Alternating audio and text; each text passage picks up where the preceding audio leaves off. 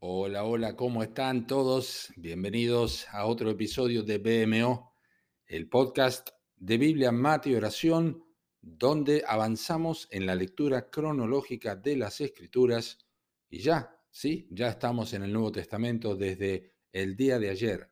Hoy leemos Mateo capítulo 1 y Lucas capítulo 2, versículos 1 al 38. Nuestro episodio de hoy se titula Fase 1, Emanuel. Así dice el texto que usaremos para nuestra meditación. He aquí una virgen concebirá y dará a luz un hijo, y llamarás su nombre Emanuel, que traducido es Dios con nosotros. Eso es Mateo 1.23.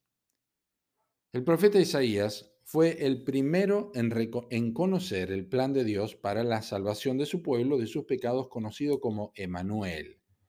Y casi 700 años después, el carpintero José recibió la responsabilidad de darle el nombre final a quien personificaría definitivamente este designio divino, Jesús Salvador.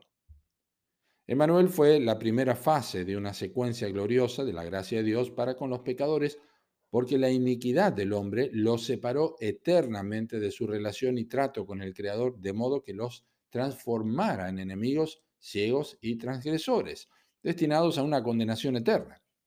Sin posibilidad de acceso a su presencia, Él tomó el, el paso que de ninguna otra manera hubiera hecho posible un contacto de esperanza. Así se reveló al hombre en el nacimiento de su Hijo, Dios con nosotros. Su venida a este mundo fue el cumplimiento de una promesa que tendría mucho más alcance del que jamás nadie imaginó. Dios con nosotros fue necesario para que pudiera ser para con nosotros, ya que así lo dice la Escritura. Recuerdan Mateo 5.8, más Dios muestra su amor para con nosotros, en que siendo aún pecadores, Cristo murió por nosotros. Su encarnación tuvo exclusivamente este propósito, un cuerpo entregado por la iniquidad del pecador, la muerte de Manuel.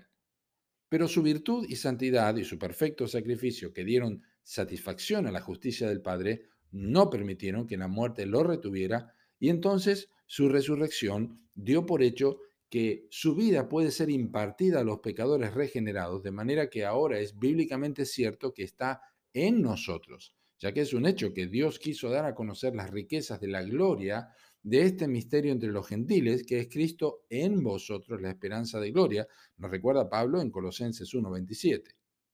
Ahora bien, el alma transformada por el Evangelio de la gracia de Dios regenerada por el nuevo nacimiento y limpiada por la perfecta obra de la reconciliación de la cruz de Cristo, ahora puede gozar de la mejor y más bendita seguridad que ningún ser humano jamás haya imaginado, y es el hecho de saber que Dios es por nosotros, puesto que una vez más lo atestigua el Espíritu de Dios al declararnos que si Dios es por nosotros, ¿quién contra nosotros? Nos dice Romanos 8:31.